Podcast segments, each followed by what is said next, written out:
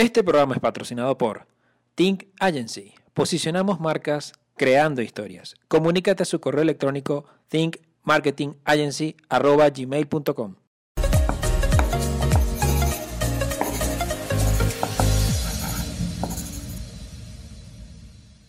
Hola, ¿cómo están? Sean bienvenidos a un nuevo episodio de Historias de una marca. El día de hoy tenemos a parte de los integrantes de TNA, a Laureano y Ángel. ¿Cómo están muchachos? ¿Cómo les va? No, bien hermano, gracias por la invitación y bueno, orgulloso de estar aquí. agradecido, de que, de, agradecido de que nos encontremos hermano en esta oportunidad. Nos conocemos desde niños. Sí, y bueno, aquí ahora estamos en otro ámbito y bueno, apoyándonos mutuamente. Claro que sí. Eh, bueno, quería hacerle muchas preguntas, esperemos que todo quepa en, en todo el rango de la entrevista. Y quería empezar por ti, Ángel, también, cómo, cómo se conocen, cómo surge con todo el tema de, de la producción, de la creación de música. Bueno, sabes que nosotros nos conocimos porque en el colegio que yo estudiaba, okay. ya nosotros nos habíamos graduado, ya, pero en el colegio que yo estudiaba organizaron como un evento de DJs. Ok. Y nos llama... Eh, no, no, o sea, DJs de, como el locales. Okay, okay. Y me llama eh, un panita de nosotros, un hermanito de nosotros, Anacri, que también está sonando bastante ahorita, para que tocáramos ahí. Él era DJ también. Claro. Entonces que, que me llama y me dice, mira, vamos a tocar en un evento que vamos a hacer en, en tu colegio y broma. Eh, tal fecha, actívate. Y yo, ah, bueno, dale, fino, fino. Pero nos tenemos que ver antes para cuadrar que sí los tiempos, quizás ensayar un pelo, todo eso. Entonces, nada, cuando yo conocí a Ana Cris desde pequeño, mm, cuando llegamos a, a, al sitio donde como que íbamos a coordinar y a empezar a cuadrar todo, estaba Lau. Entonces, en ese momento, Lau ya era productor, ya hacía música increíble y yo era solo DJ. Okay. Entonces, eh, me acuerdo que teníamos que tocar con los CDJ y él como que había practicado siempre que, que se iba a mezclar, pero con su computadora, no con los CDJ. Entonces él llega y me pide ayuda y cuando, o sea, como que lo estoy ayudando, él, me doy cuenta que las canciones que está tocando eran de él. Okay. O sea, todo su set era con puras canciones de él. Y las canciones eran brutales. pues. Entonces... ¿Y que tenías tú un, un, un, CD, una especie de pendrive con no, las pistas? Con los pendrives, porque en Claro. ese equipo tú conectas el pendrive y entonces él tenía su pendrive conectado con todos, o sea, su set eran de sus canciones. Y entonces empezamos como que a hablar así, primer contacto, pues presentándonos y eso. Primer contacto, él me empieza a contar que para su set era con todas sus canciones y broma. Y yo le, con- yo le cuento que yo estaba como que aprendiendo a producir, pero no era productor, era DJ nada más. Entonces ahí como que empezamos a hablar más y como que no- nos dio interés de intercambiar, o sea, lo que yo sabía con lo que él sabía. Y empezamos a volvernos amigos, pues. Y incluso cuadrábamos para venir a ensayar aquí arriba, o sea, para practicar a mezclar. Y practicando a mezclar empezamos así como que, bueno, pero vamos a hacer un tema juntos, a ver qué sale, ¿sabes? Para como ir juntando las piezas. Claro. Que me acuerdo que el, el- la primer tema que hicimos así fue un remix de La Melodía Perfecta. Sí, de, de juntos. De juntos. Sí, estamos juntos. Esa. Y era como, o sea, la versión quedó bastante parecida a nuestra primera canción, que se llama Ben. Y, y ahí fue donde terminamos de involucrar a Jorge y a Paula, que hoy por hoy los cuatro conformamos la agrupación, pues Triene. Eh, ese- esa versión de Juntos nunca salió. La subimos a Instagram.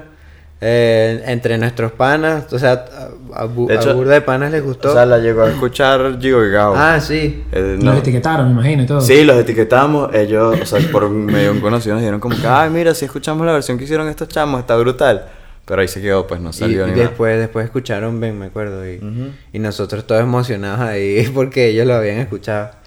Claro, era como que el pri- lo primero que sacábamos en proyecto, pues como tal. Claro. Está- estábamos chiquitos. De hecho, te iba a preguntar, porque también iba a partir la misma pregunta de cómo comenzaste. eh, porque yo me acuerdo, te conozco hace tiempo, ya lo dijimos en la introducción, y tú jugabas fútbol conmigo. Y, o sea, nunca habías dicho que te gustaba el tema de. o, o que estabas en eso, pues. ¿Por qué sale ese cambio? O sea, te graduaste del colegio, dejaste, dejamos de jugar y después te pusiste a producir. Eh, o sea, casi fue así. Pero resulta que mi familia toda la vida ha estado rodeada de música. Yo vengo de, o sea, mis abuelos eh, son los fundadores de Un Solo Pueblo.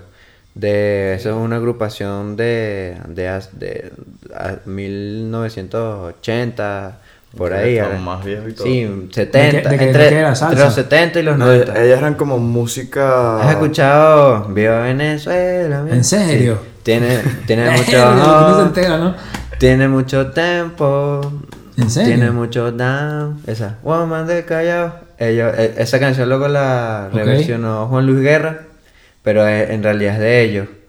También la de Nosotros vivimos bajo la matica. Ay, que uno viste esa- uno- lo que uno se entera después de los años. ¿qué Sí, bueno, ellos son eh, los, los creadores de esa canción, de esa agrupación. De hecho, eh, yo nunca hablo de esto. Eh, Qué buen son- momento para hacerlo, ¿no? Sí, sí. Ellos son, fueron nombrados Patrimonio Cultural de Venezuela. Wow. Y bueno, eso es un gran orgullo, pues. Obvio. Eh, siempre mi familia estuvo rodeada de música y no sé, yo le tenía como que mu- mucha... Conservaba mucho la distancia con, en cuanto a la música, no me gustaba la verdad tanto. Siempre, o sea, era un apasionado de la música, escuchaba música todo el tiempo, todos los días, me descargaba álbumes, pero para mí, de hecho mi mamá me metió en clases de música varias veces y yo ni pendiente, yo me hacía loco, pero una vez, como a, a mis 15, 16 años, eh, empecé a conocer mucho de, de la música electrónica. Ok. Empezaste siendo solamente DJ por ese Sí, entonces es como que yo escuché la música electrónica eh, y es como que, epa, ¿qué es este sonido? Eh, le daba una, u- un giro totalmente diferente a, a lo que yo conocía como música, pues. Y es como que, epa, esta, esta es otra cosa, esto, esto es como que sí me gusta.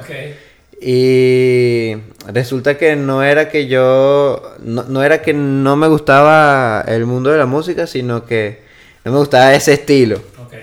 Eh, hoy en día lo admiro muchísimo, lo valoro, eh, me quedo loco con lo que es porque es una broma demasiado increíble esos estilos, esos eh, folclore y todo eso. De hecho, el folclore venezolano es demasiado com- complejo y posee mucha riqueza en, en cuanto a ritmo, sonoridad Musicalmente. y originalmente. Es muy original y es admirable, pues. Pero conocí la música electrónica y es como que, epa. Es aquí. Y puse así mismo en internet. ¿Qué, qué programa se utiliza para hacer música electrónica? y me salieron una lista ahí. eh, me acuerdo que leí acerca de Cubase, de Nuendo, de FL Studio, eh, eh, Reason. Pero me, o sea, busqué un tutorial en YouTube para descargarme uno y di con FL Studio. Ni, ni idea de que, de que era el más popular en, en cuanto a música electrónica. Simplemente, o sea, fue como casualidad. Di con ese y lo descargué, lo instalé y empecé a apretar todos los botones. No tenía nada, yo no sabía que era una escala musical. no- eh, por nombre sabía que era un acorde, pero porque yo, yo lo escuchaba, pues. Escuchaba a los músicos hablando, no, esto es un acorde tal. Pero yo no tenía idea de eso. Y nada, fue a apretar todos los botones, a, a- a ver los sintetizadores que traía el programa. en ese momento la versión era muy bajita y no era tan avanzado en cuanto a sintetizadores. Todos los DJ famosos. ¿Qué año era ese? ¿Como 2013? 2012. Era la versión 11. Pero los nativos eh, carecían, o no que carecían de sonido, sino no era, no, no tenía los, los sonidos que están utilizando los DJs que estaban pegados en ese momento, como Skrillex, eh, Avicii, eh, Tiesto, David Guetta. Entonces, nada, aprend jurungando ahí y todo, fue como que empecé a darme golpes, a investigar más en YouTube y tal. Y como a los seis meses fue que, no, como al año, fue que llegué como que a hacer algo que podría parecer una canción. Así mismo, eh, lo- eh, los primeros, los primeros meses, años, esa broma era terrible, sonaba terrible, en Que serio. al principio si no te avergüenza de lo que Sí, haces, claro, o sea, después claro, de 5 sí, años, no ves lo que hiciste hace 5 años. eres- Y, y hoy en día no me avergüenzo de eso porque eh, vi una entrevista de Martin Garrix diciendo lo mismo y hoy por hoy es Martin Garrix que todos lo respetamos y suena increíble. Sí, Y pero, o sea, no, no es decirlo como algo malo, sino como que, Claro. verga, yo hacía esto. Sí, sí, sí, Exacto. exacto. Y y Entonces ahora mira el- que- mi avance, mira el nivel de canciones que hago, Entonces ¿sabes? es como que si le pasaba a él, que me pase a mí, que no soy ni el 10% de lo que es Martin Garrix hoy en día, porque si Dios quiere, algún día vamos para esa, con el favor de Dios. Y ahora, ¿cómo, ¿Cómo pasas de, por ejemplo, toda esta parte como más eh, experimental, de entender las plataformas, por ejemplo, de FL Studio, y tiene una canción como Tropic Girl que tiene más de 150.000 reproducciones en Spotify? O sea, ¿cómo lo asimilan? Bueno, es como que obviamente te llena de orgullo, de satisfacción, es como que, o sea, te pone a pensar de qué loco que hace años yo ni pensaba en esto eh, y hoy en día puedo decir que vivo de esto. Eh, hay, hay 150 mil reproducciones que, res- que dicen que mi música puede gustarle a Y de alguien. una canción. Han escuchado Una canción. 150 mil veces tu canción. O sea, creo que. cuan- de hecho, cuando nosotros sacamos la- nuestra primera canción, que me acuerdo que. O sea, nosotros le hicimos como que demasiada publicidad entre nuestros panas y tal. Y como que hicimos un hype para esa primera canción. Me acuerdo que llegamos a mil como en tres días, más o menos. No, eso O fue una locura, eso fue una locura. fue- Nosotros no, no caíamos en cuenta de lo bueno que era eso, porque en menos de dos horas tuvimos mil reproducciones. Eh, y, y, y sí, era nuestra primera y- canción en la. O y sea, no es porque, o sea, porque, o sea, quizás la canción le gustó a muchísima gente, en serio sí fue así, eh, pero no consideramos que era la mejor canción del mundo ni nada, o sea, muy novato igual, pero fue por la curiosidad que generamos de tanta publicidad que le hicimos, o sea, le hicimos con tanto esfuerzo, o sea, te estoy diciendo que fue un mes, hicimos hasta un conteo de 30 días. Sí, me acuerdo. De 30 días, cuenta regresiva de 30 días. ¿Quién hace eso hoy en día? Nadie. Eh, porque, o sea, las canciones se lanzan hoy en día de hoy para hoy, Exacto. incluso. Y nosotros Que hicimos... hoy a medianoche vean el Sí, pre-save, exacto, lo que sí sea, y, exacto. y listo. Una semana antes para que la gente como que haga el pre-save y ya... No, salimos el viernes, listo. Entonces cuando salió esa canción fue como que nosotros no sabíamos qué estaba pasando, fue como que, ah, resulta que tú subes un video a YouTube y en una hora tiene eso, aproximadamente mil reproducciones. Nosotros no sabíamos que eso era un super número, en serio. Y fue por eso, porque le hicimos demasiada publicidad y eran nuestros propios panas, no estamos diciendo que somos famosos. Claro, o sea, todos nuestros panas posteaban la posteaban, canción, todo. viral. Entonces, o sea, por lo menos de pasar a eso, que era nuestra primera canción de alguien que nadie conocía, que no habíamos sacado música por... O sea, habíamos hecho música de otras maneras, pero así que en ese proyecto era la primera canción que sacábamos y que tú decías, mira la primera, Ricky, que... Miércoles, me acuerdo que el día siguiente te- tuvimos una entrevista y el mismo chamo dice que, ah, mira, pero salió Claro, la o canción sea, anoche pero lo- y tienen mil. Lo loco es que hoy en día yo sí me sorprendo por eso y Claro, me parece increíble. En su Pero, momento era como, ajá, ah, eso lo hizo YouTube. Dentro de mi desconocimiento. sí, El algoritmo hizo todo. claro, no hizo nada. dentro de mi desconocimiento, esa cosa a mí no me sorprendió. Fue como que así lo interpreté yo. Ah, entonces resulta que tú subes una canción a YouTube y eso es lo que tienes como O sea, en tú una asumías hora. que lo que sea iba a tener mil reproducciones. Exacto. Ah, yo, después de ver eso, pues yo pensé que ahora todo lo que suba es, es lo que me espero, pues como mil, es lo normal, algo así. Claro. Y resulta que Y no. ahorita es difícil Y claro, o sea, esa canción ahorita es nuestra canción con más reproducciones en YouTube. Orgánica. Orgánicas. O sea, 100% orgánica. tiene más de 20 mil. No, tiene dos canciones, dos videos con 20.000 cada uno. O sea, en, total tiene sumatorio son como 40.000 40.000 y- picos en YouTube solamente. Y es como que a esa broma no se le metió un bolívar en publicidad. Sí, e- y, o sea, el- esa transición de que de pana nos emocionamos por tener mil y que de repente en una canción 3, 4 años después tenga 150 mil ¿sabes? Hay veces que uno como que no lo asimila, uno como que no se da cuenta. Pues de- sacan Watermillion y tienen 69 mil.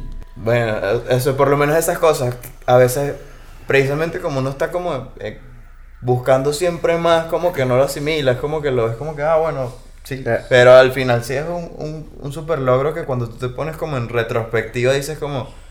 O sea, en pocas palabras, no han todavía, digamos... eh, Asimilado. no tanto asimilar, sino quizás celebrar ese logro, ¿no? Porque Sí, hay de- veces que en la constante búsqueda de, mira, quiero más, quiero más, hice 150 mil, quiero 250 mil, no, Es lo que- no, no celebras esos 150, que es un Algo palazo. que, exacto, algo que nos hemos dado cuenta es como que a veces uno está trabajando y, y tan ambicioso que te pasan cosas con las que soñabas hace tiempo y casi que ni te das cuenta. O, o, o si te das cuenta, ah, mira, esto pasó. Y, si, y sigue todo normal, ¿sabes?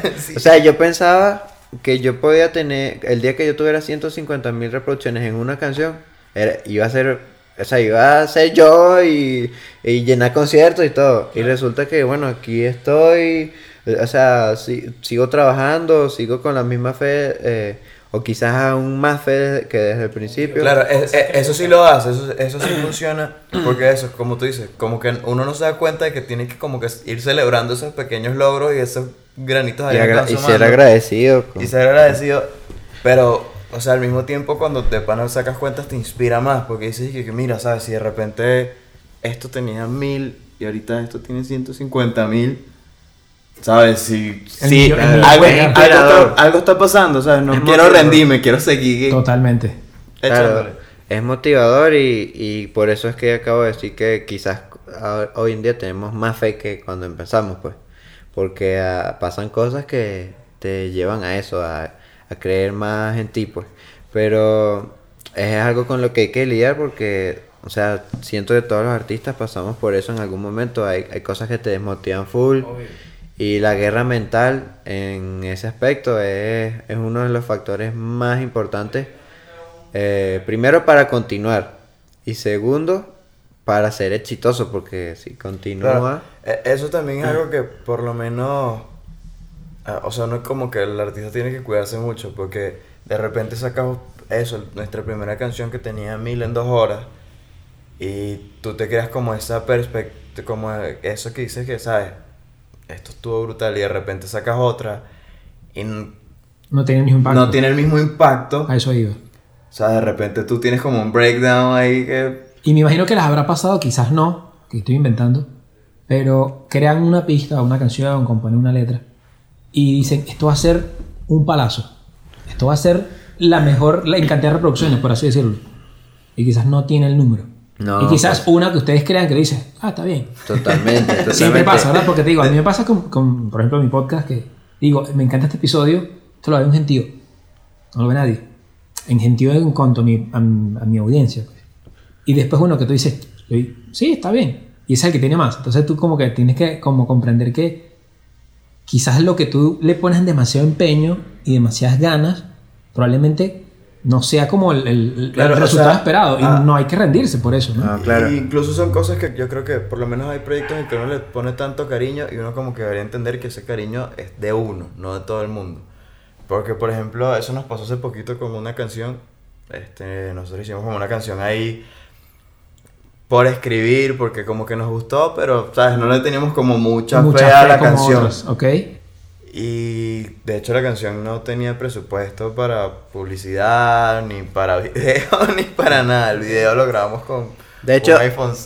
De hecho, en caso de, de contar con invertir nuestros ahorros en publicidad, definitivamente no era para esa canción. era, era la que otra menos, para otra. era la que menos teníamos pensado, verdad, invertirle algo. Que cuando sacamos la canción, este, nuestros panas empiezan a escribirnos como que, hermano, qué buena es esa canción.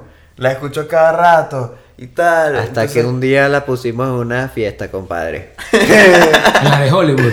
Eh, no, no, en- nosotros nunca pusimos No, soft en esa Nosotros fiesta. no, no llegamos a poner Soft en Hollywood, pero la, o sea, lo Es pusimos. que no, como- o sea, eh, de hecho no la pusimos porque esa es- la hicimos en la eh, en el 2000 eh, después de empezar la pandemia. Ah, ok. Sa- Salió en plena pandemia. Y bueno, hubo un, hubo un momento donde se permitió hacer fiestas. eh, eh, hicimos como dos. Hermano, eso fue. La o sea, la, la piel coreaba. erizada así. Todo el mundo, todo el mundo cantando. Sí, todo el mundo la Por lo menos acá en San Antonio, pues en serio. No, no, obvio. O sea, donde fueron Claro, ustedes, todo el mundo claro. la cantó ahí. Y entonces, a partir de. Que ojo, habían muchos amigos de nosotros, pero ya igual eso es increíble. Eh, o sea, te estoy hablando que contando a nuestros amigos tal, que habían aproximado 100 personas. De esos que la estén cantando 60. Hermano, es una locura para algo que tú, mm, o sea, no le tenías esa fe, pues en serio. Y entonces, o sea, aparte de eso, cuando nos empieza a pasar eso, como aquí en este núcleo de nosotros, que de pana a la gente como que le encantaba tanto la canción que nosotros era como que, ah, esa canción. Ahí sí dijimos como que, bueno, ¿será que le metemos publicidad para ver que se logra? Entonces, le pusimos publicidad en Instagram, que fue una tontería, o sea, te hablo que 10 dólares, con 10 dólares empezamos a hacer la publicidad, 20 dólares, algo así. Sí, algo así. Y, o sea, ha sido la publicidad más efectiva que hemos hecho en nuestra carrera. en toda la carrera, O sea, pues. nos, gracias a esa canción nos siguieron 300 personas nuevas, este público desde Medellín, Guayaquil, México, y nos escribían que su canción... Bueno, tú ves la canción en, en, en YouTube y comentarios de Panamá, de otros países que dicen que, que es mi canción favorita, me encanta y tal. Y nosotros, Y- pendiente de la canción. Ahorita, ahorita, déjame aquí cortar un segundo para hacer una pequeña pausa y me siguen contando lo de la canción y otras preguntas que le tenía pautado para el episodio, ¿ok?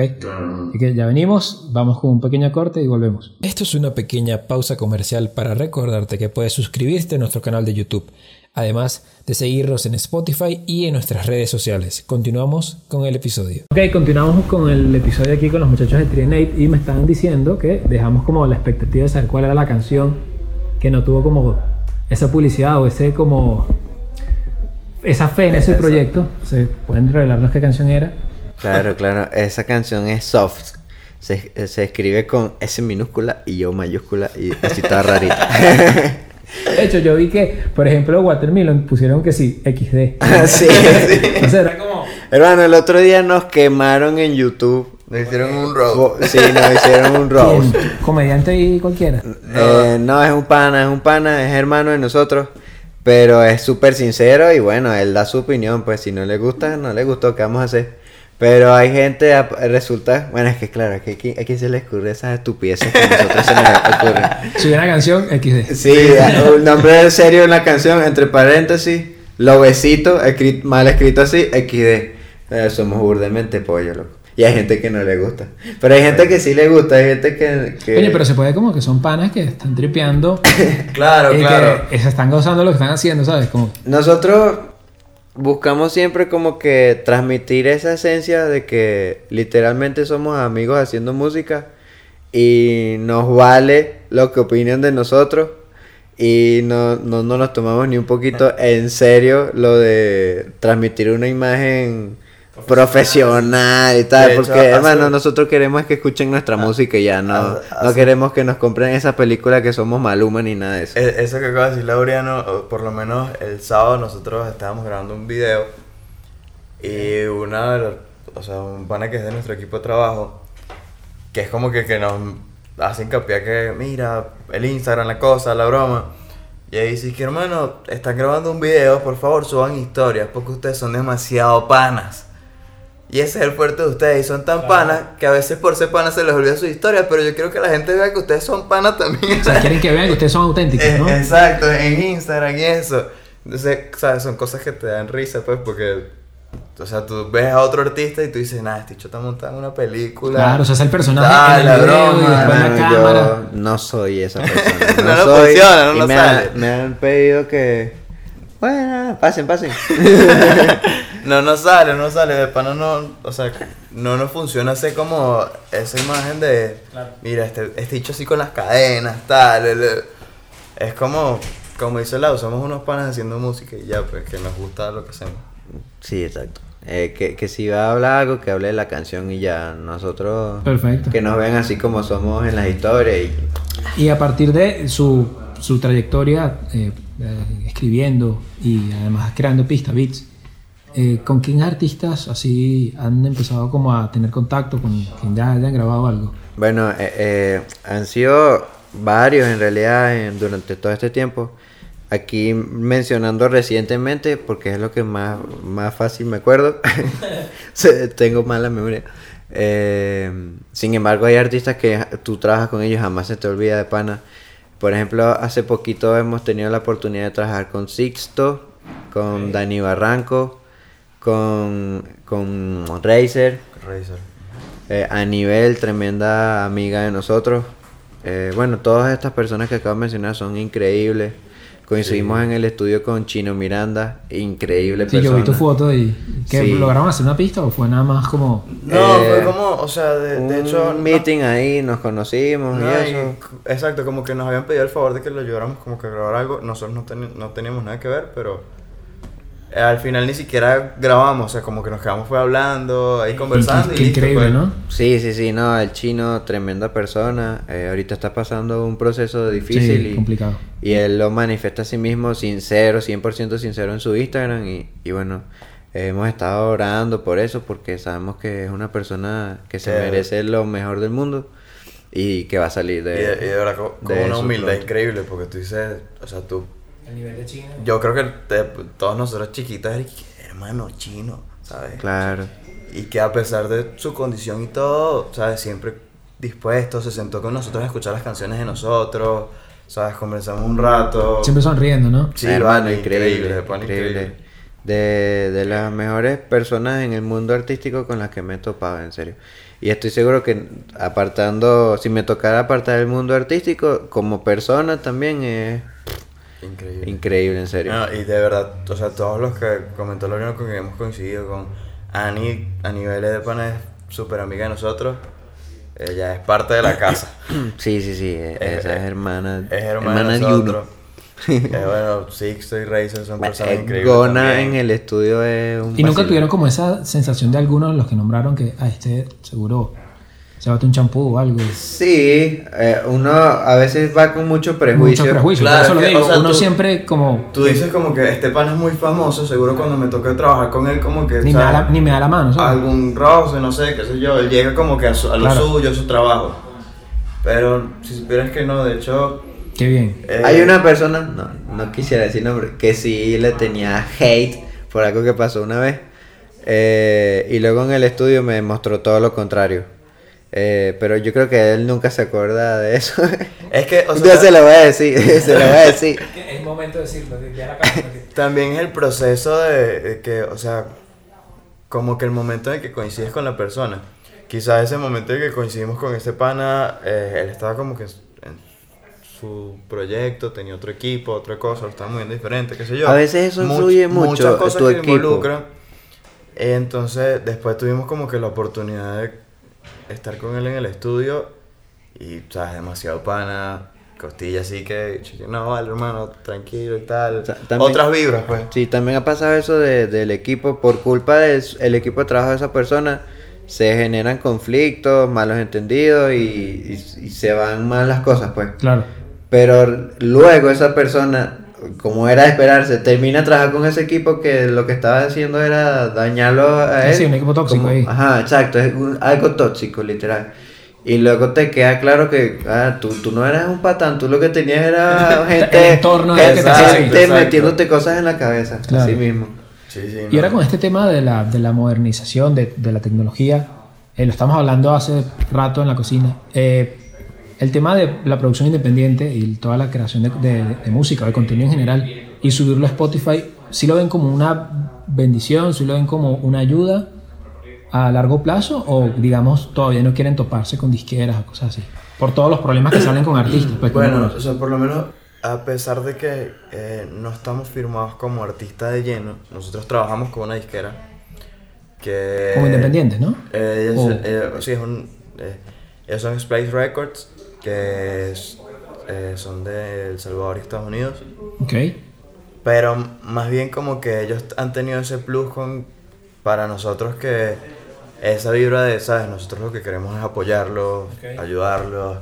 Por lo menos eh, Rodrigo, que ojalá vea esto y le mandamos un saludito a Rodrigo, que Sí, es, sí.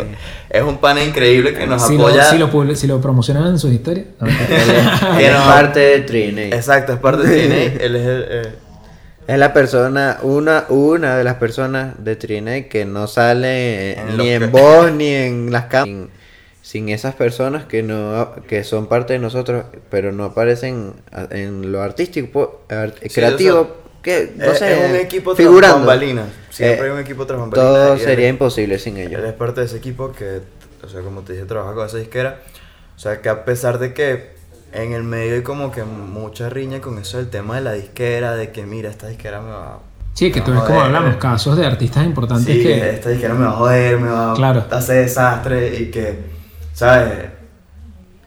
Todos tenemos ese tabú, todos, o sea, cualquier artista que empiece tiene ese tabú de que va a llegar un manager así, rata y lo va a joder.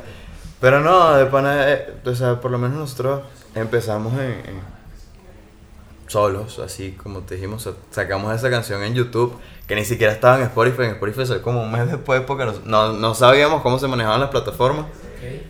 Eh, este pana empezó a apoyarnos con la disquera y ayudarnos y mira, increíble, ¿sabes? No, después no tenemos ni una sola queja, ha Qué sido bien, qué bien. brutal. Sí, porque sabes que uno siempre escucha que quizás al principio o después y que usted le haya tocado esta, esta parte de esa disquera, pues está súper cool, pues de que no quieran como sacarle provecho de, Sí. de- de lo que hacen Incluso en, y dejarlo ser, ¿no? en el mismo Rose este que te te comentó Laureano, como que les tiraron hate a ellos también.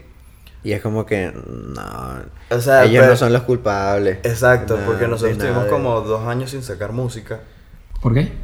Y Bueno, A menos que O no sea, sé, muy se sintió una ausencia así como de dos años. Fue en realidad un poquito Sí. menos porque si alguien escucha eso y nos stalkea, va a notar que, que sí no hubo fueron como dos lanzamientos. años exactos, sino como lanzamientos, pero muy Ajá, débiles. exacto. Eso cuenta para nosotros eh, esa- dos años. Exacto. Entonces fue como que un proceso donde bajamos mucho. Y- Eh, cuando empezamos a lanzar música otra vez, no era lo mismo, los números no eran lo mismo. Y por lo menos, o sea, la gente, este pana, y me imagino que mucha gente también pensó así, que fue porque, ay, estos panas firmaron con esta disquera y esta disquera los apagó. Sí, no es así en Y realidad. resulta que no fue Hubo así. muchos factores. Eh, de hecho, incluso nosotros como que eh, estábamos dejando de trabajar con ellos porque habían como que otras personas interesadas en el proyecto y todo eso. Y eso fue lo que realmente nos apagó. Pero más bien Splay siempre estuvo como que a disposición de muchachos, ¿qué vamos a hacer? Vamos a sacar música, este manden algo, nos movemos, nos activamos, miren, vamos a Sí, uno por a- novato a veces no ve algunas cosas y, y se equivoca, pues entonces, bueno. eh, Sí, cosas que ya pasaron. sí, pagar novatadas, pues. Incluso, o sea, ni siquiera nos condicionan musicalmente. Nosotros somos libres, nos, sentimos increíbles porque, sea, estamos tan en sintonía que seguimos haciendo lo que nos gusta y lo que nos da la gana. Entonces, cuando sabemos que algo es bueno, es como, mira, hermano, escucha esto. Y, ¿sabes? Estamos de pan en sintonía. Sí, sí, totalmente. Y ahorita, digamos, como estamos hablando también en la cocina, eh, está cada vez teniendo como más eh, visibilidad, ¿no? Está teniendo como más eh, mm, como agradecimiento, mayor apoyo el tema de los productores y, los, y ustedes que son compositores también. Exacto. O sea, ustedes están viviendo como esa transición que todavía no se ha dado del, del todo, pero eh, ya ustedes son como más reconocidos cada vez más. ¿Cómo se sienten, digamos, ustedes, aparte de producción y de creación de, de- de música? Eh, bueno, eh, agradecido que cada día haya más artistas que confían en nuestro producto, en nuestra música. Eh, a ellos, de verdad, gracias por creer en nosotros, por preferirnos, por confiar. Allá está el, el resto de la choza, todos haciendo señas. Ah, corazón, se están riendo. Sí, eh, Bueno, habría que hacer un episodio todos. pues. Sí, sí, Claro. sí, sí cuadra. Em, y nada, bueno, em, nos sentimos ambiciosos todavía, cada vez queremos más, eh, alcanzar más objetivos, cuando alcancemos otro ponernos uno nuevo. Em, Y es, es cool de pana eso que tú dices porque antes, mira, por ejemplo, el que escribió Lloran las rosas de Cristian Castro es venezolano y nadie sabe quién es. Entonces, ahorita creo que ese proceso del compositor y el productor eh, tiene como que más escena, incluso nosotros como productores desde la Choza, desde la Choza tiene su canal de Spotify como artista, o sea, las canciones que salen producidas por desde la Choza están ahí. Entonces, lo mismo que le pasa a Tiny, Tiny era productor y ahora sale como artista, entonces como que los productores y los compositores están teniendo como que un, un puesto más en la escena, ya no están detrás de bambalinas. Y eso está cool, pues, porque incluso eh, nosotros una vez fuimos al, al estreno de una canción que, que produjimos y. O sea, que tuvimos el, el gusto de trabajar y estaba Franco, el de Franco Escarcito, Franco Ollón. Entonces, como que eh, eh, nosotros lo saludamos y él llega y nos comenta y que, hermano, yo tenía rato escuchando esa vaina desde la choza. Y eso sale en video, se lo tenemos en video. Y chiqui, ¿qué, qué carajo es eso de la choza? Y resulta que son ustedes y tal, que panas y tal. Y, y bueno, ¿sabes? Entonces es cool que, como que ya haya más interés por, ok, este pana hizo una interpretación del tema brutal, pero ¿quién lo compuso? ¿Quién lo produjo? O sea, la gente como que ahora indaga un poquito más allá y eso le está dando Y un eso está brutal. Sí, sí, sí, está súper fino eso en realidad. Eh, y aprovecharlo, pues aprovechar ese movimiento y que cada vez sea mejor en ese sentido, pues de que lo- los, los que están detrás de la interpretación, o sea, los que no son intérpretes de la canción, que también figuren, pues eso está... El equipo tras bambalinas. Porque yo he visto que en los videos salen ustedes y a veces cantan, ¿no? O sea, es como animarse también a que pueden colaborar desde... desde- Arriesgarse, arriesgarse un poquito. De hecho, creo que ustedes sacaron un video, no recuerdo el, el nombre de la canción, que fue en La Fragua, Ah, ese se llama Junto a ti. junto a ti. Que eso fue más o menos que por la época de, las- de las protestas. Sí, hubo Sí, una un época poquito. muy oscura aquí en, en Venezuela. Sí. Y nosotros teníamos la necesidad de, de transmitir no- o sea, nuestro cariño pues hacia nuestro país. Y se nos ocurrió esa canción pues. Y te puedo decir que el video lo ven sencillo, pero al final, digamos, la toma con el televisor y que pasa, digamos, goles de la selección venezolana, que pasa el back-to-back de la- del Miss Universo. Sí. Sa- Sale hasta la, la propaganda esta de Parmalat de los bebés. Unos perros en Plaza La de Venezuela. la, la de la poseta, este, ¿cómo se llama? La de. Y yo digo, merga, qué recho como... O sea, se hicieron como eso para ese momento, porque está la fecha, yo me acuerdo. Y, y cuando lo volví a ver, dije, qué, qué increíble que pudieron hacer eso con un televisor ahí y ustedes estaban ahí los cuatro cantando. Claro, era algo muy sencillo. De hecho, o sea, ese video lo grabamos, lo planificamos en una tarde y esa misma tarde lo grabamos porque estaba el chino, el chino Castillo, que es hermano de nosotros chino. también, en Venezuela. Chino también. Y se iba que sí, al día siguiente, una broma. O sea, se- ni siquiera me acuerdo cómo era, pero sé que se iba súper rápido porque él vino como por trabajo. Entonces llega y dice que, miren muchachos, o sea, solo tenemos una tarde para grabar un video, vénganse y lo grabamos en una sola toma. Todo fue una sola toma. Sí. A mí me pareció que era toda una sola toma, pero Sí, dije, sí, sí. seguro editó y... Entonces- No, fue una. O sea, hicimos tres y quedó esa. Que o sea, fue- pero no fueron sé tres, si fue la tres segunda o. corridas, pues. No o sé sea, si- fueron 12 minutos de grabación. O sea, tres Eh, intentos. Exacto, Ajá, incluso, exacto. o sea, se nos iba ahí el sol, todo. O sea, eso fue en la, misma tarde arreglándonos. Mira, esta canción, vamos a hacer esto. Y si ponemos un televisor así en el medio atravesado y ahí ponemos esto. O sea, todo fue planificado así como rápido. Verga, qué bien. Y bueno, eh, fue- al final fue como bonito que, que es- esa canción como que llegara a la gente y la O gente... sea, su, pues- su propósito fue ese, ¿no? Sí, sí, como Que se notó que era como, mira, recordarle, apoyo, recordarle a la gente también las cosas bonitas. Las cosas buenas, sí, El ¿no? país, que como que la gente se lo olvida a veces mucho. Que es difícil, ¿no? Últimamente también. Claro, la situación ha llevado a que uno se lo olvide, pero... Está muy, está muy de pin esa idea de pana. Gracias. Me hermano. gustó mucho. Bueno, eso es Por- un mérito para el chino también. Chino No, es que, es que cuando lo, se ve sencillo y, y yo dije, quizás no lo sea, pero se vio sencillo y, y transmite lo que tenía que hacer. pues. Exacto. Y, y verga, de pana que. De pana lo felicito en eso porque sí, transmi- ese, bueno, por lo menos ese video fue el que más me transmitió a mí porque obviamente quizás era un momento muy álgido y se veían cosas buenas de Venezuela. Que a veces es difícil que hasta uno mismo, yo también lo digo por mi parte, uno dice cosas eh, que, ¿sabes? Claro. Que no es tanto culpa del país, pero uno siempre es como. Sí, nosotros eh, hace ratico que te decíamos que nos tomamos eh, muy poco en serio lo de transmitir esa imagen así de, de que no, el artista, la película y tal. Y para este video queríamos transmitir eso, eh, una especie de nacionalismo, sin, sin trazar en el nacionalismo chimbo ese que está mal visto y... fanatismo, eso es fanatismo. Ajá, exacto. Sino queríamos resaltar ciertas cositas que nos parecen chéveres de, de nosotros, los venezolanos. Y pusimos ahí los perros calientes de Plaza Venezuela. La propaganda es la poseta. Sa- sale Jorge tocando cuatro cuando no hay cuatro. Exacto. Sí, estaba, estaba tocando y yo, ah, pero la pista no. no- Sí, exacto. Eso, bueno. No, pero era, era con ese propósito pero de como re- bien. resaltar esas cosas de- de- del país, pues.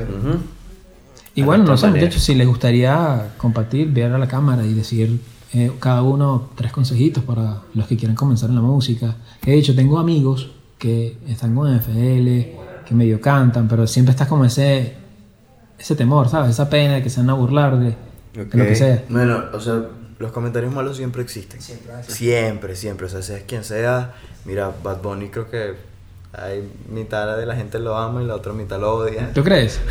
Sí, yo... Hay un público muy conservador con el cual no, no probablemente tú tampoco te relaciones en tu cotidianidad que odia mucho a Bad Bunny, pues. entonces, Pero, eh, o sea, nosotros lo que conocemos son mayoría de personas que lo aman. Claro, o sea, por eso está ahí, pero cuando uno innova, cuando uno hace algo distinto, siempre va a haber quien te ame y quien no le guste lo que haces, pues eso es, es, es ley, por así decirlo. O sea, de hecho, o sea, tú ves cualquier video en YouTube y así tiene likes y no tiene dislikes. Es normal. Entonces, yo creo que hay que dejar de pararle un poquito como que a esos comentarios malos o quizás empezar a tomarlos como aprendizaje también. Porque hay cosas que de repente son críticas que no son de la mejor manera, pero uno siempre puede como que sacar algo bueno, algo positivo y, o sea, transformarlo en algo... O sea, transformarlo en, en energía negativo positiva, positivo. pues. Exacto. Eh, bueno, yo, así como un- una sugerencia, es que no, no pierdan la constancia nunca, que eso de verdad es lo que te va a dar resultados. No, no importa si no te consideras la persona más talentosa del mundo, eh, no le pares a nada de eso, o sea, dale con constancia que lo demás llega solo. Tu, tus skills los vas a ir desarrollando con práctica. Entonces, nada, para adelante y con fe de pana. Sí, yo creo que eso, eso es como lo más importante, no rendirse y... Que a veces ser constante termina siendo lo más difícil que hay. ¿no? Es, Claro. es que es lo Porque- más Súper difícil, es lo más Porque difícil. yo he hecho, eh, yo he visto videos, o uno hace y dice, no, tienes que ser constante, tengo como dos meses que no publico mi podcast.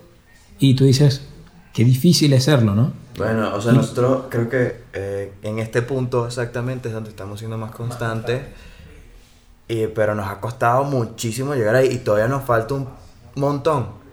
Y, O sea, si se paran a veces como que no quiero, no quiero hacer nada. Sí, Claro. eso nos pasa. Y más ustedes que dependen como de la inspiración, ¿no? Sí, Exacto, no, más- eso es más un de lo tema. que crees, pero, o sea, yo creo que es, eso es súper importante para tener constancia y como no dejar de soñar. Y algo que, o sea, como que me quedó mucho en la mente desde que era niñito que la gente que sueña no duerme.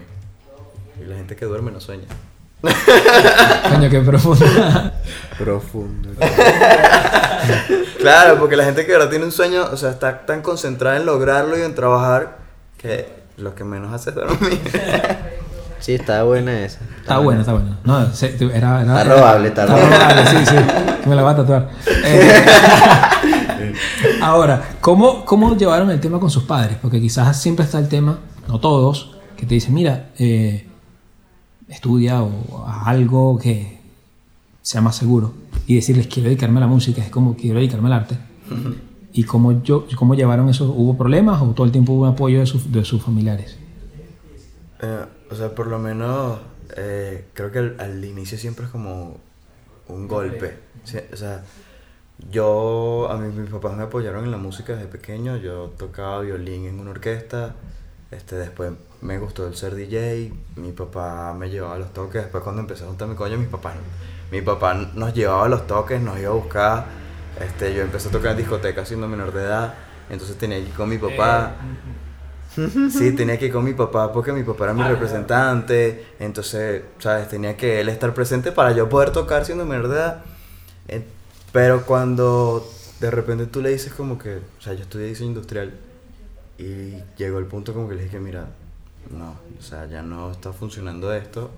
Quiero es la música de lleno.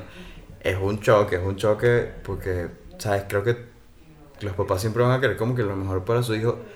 Y este mundo es complicado y es difícil y depende de muchas otras cosas. Que para un papá decir como que, ay, si falla y si se cae, como que no hay como una seguridad ahí para ellos. Entonces está como ese choque de miércoles, qué miedo, ¿sabes? No estoy, de no estoy tan de acuerdo.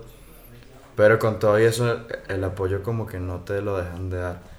De hecho, o sea, mi papá viene casi todas las tardes a ver qué estamos haciendo aquí nosotros. O sea, en estos días estábamos en, el- en un estudio en Caracas y fue a buscarnos y escuchó el trabajo que estábamos haciendo y casi que se pone a llorar. Qué bien. Entonces, o sea, creo que por esa parte eh, siempre hay apoyo. Es complicado esa transición de, mira, de pana me quiero dedicar a esto, pero siempre hay apoyo de, de los padres y eso es súper importante porque, o sea, si no te apoyan los tuyos, ¿Quién lo va a hacer, no? exacto.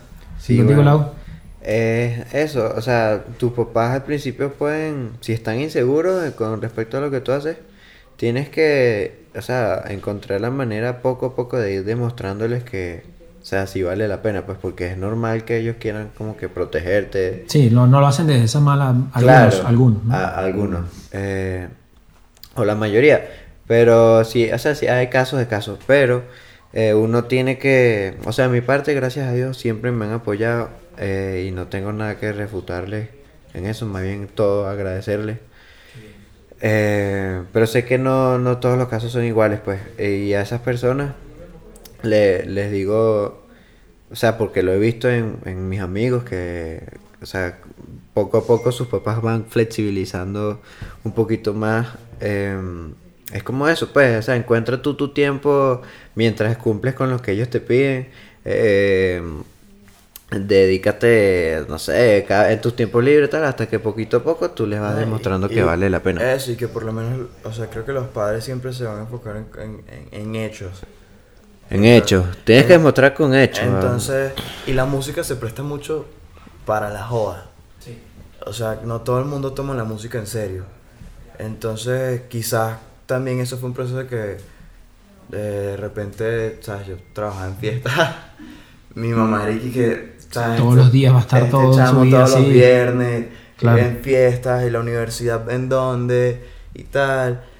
Pero entonces cuando empiezan, o sea, de verdad a ver resultados y como, mira, no, o sea, de pana están en serio en esto, están enfocados, no es que están loqueando, que, ay, mira, yo soy DJ porque me gustan las fiesticas, no, sino que, o sea, de verdad te gusta la música, te gusta el proceso, te gusta el- trabajar en ella, o sea, a nivel de que tienes, o sea, le, le- le pones igual de seriedad como que si estuvieses estudiando medicina o, o otra profesión así de fuerte. Entonces ahí es donde yo creo que al demostrar eso, ellos empiezan como, mira, sabes, sí vale la pena. Bueno, muchachos, de verdad que fue un placer. De No, verdad, no. Les agradezco por haber dado este ratico de tiempo para, para hablar. No, No, no, gracias. no, hermano. De verdad que, bueno, las canciones que hemos nombrado y todo, pues también les pondré links en, en la descripción. También de sus redes sociales, el de cada uno de ellos aparecerá en pantalla. Que vayan a escuchar Amanecer. Y- Amanecer, Palazzo. y Y, a ver, también la El video. Late. Exacto, Late, la, la de, late. de Diego que está por ahí. Que ahí nos están esperando los, los directores de, de Sí, que. Diego andaba por ahí, que Sí, nos están apurando. sí, Da- Daniela. Da- Daniela- Rivero, síganla, es la mejor productora del mundo. también de aparecerá acá. videos. Así que, bueno, sin más, de verdad, muchas gracias a ustedes. y bueno, nos vemos. esperemos hacer un episodio todos, ¿no? Si va, Claro, si va, si quieren, si les gustaría.